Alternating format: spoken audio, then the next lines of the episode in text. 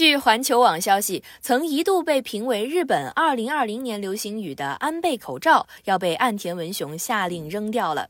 据朝日电视台22号报道，针对日本前首相安倍晋三执政期间作为新冠对策发放的安倍口罩，岸田文雄21号下令在今年之内废弃。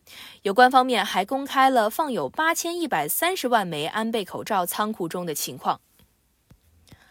报道称，仓库位于东京都近郊。厚生劳动省称，从去年八月至今年三月，仓库使用费等费用共耗资六亿日元。如果加上三月之后的花费，这个数字会更高。岸田文雄二十一号称。目前，日本政府储备了超过五亿枚高性能口罩。从财政资金效率化的角度出发，如果有人提出申请想要，会优先发给他们。已经下令在今年之内将剩余口罩废弃。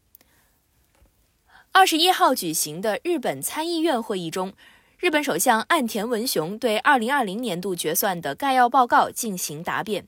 针对前首相安倍晋三执政期间分发的安倍口罩问题，岸田坦白称，二零二零年四月至五月，厚生劳动省进行产品检查时，发现七千一百万个口罩中，约有一千一百万个口罩，即百分之十五的口罩质量不合格。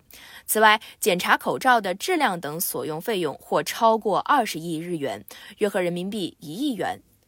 据日媒此前报道，安倍政府购置的布口罩单价约一百四十日元，约八千二百万枚安倍口罩，价值约一百一十五亿日元，约六点四亿人民币。安倍内阁共购买了约两亿六千万枚布口罩，并于二零二零年春天开始陆续发放这些布口罩。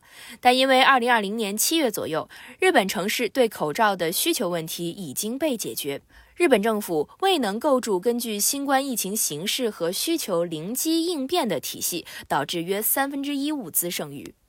另据朝日新闻此前报道，安倍口罩政策配发的布口罩因面积太小、质量堪忧等问题引发争议，引发日本国民不满，是造成安倍晋三辞任首相的原因之一。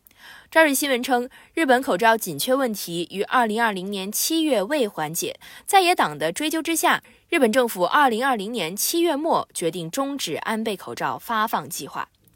感谢收听羊城晚报广东头条，我是主播于彤颖。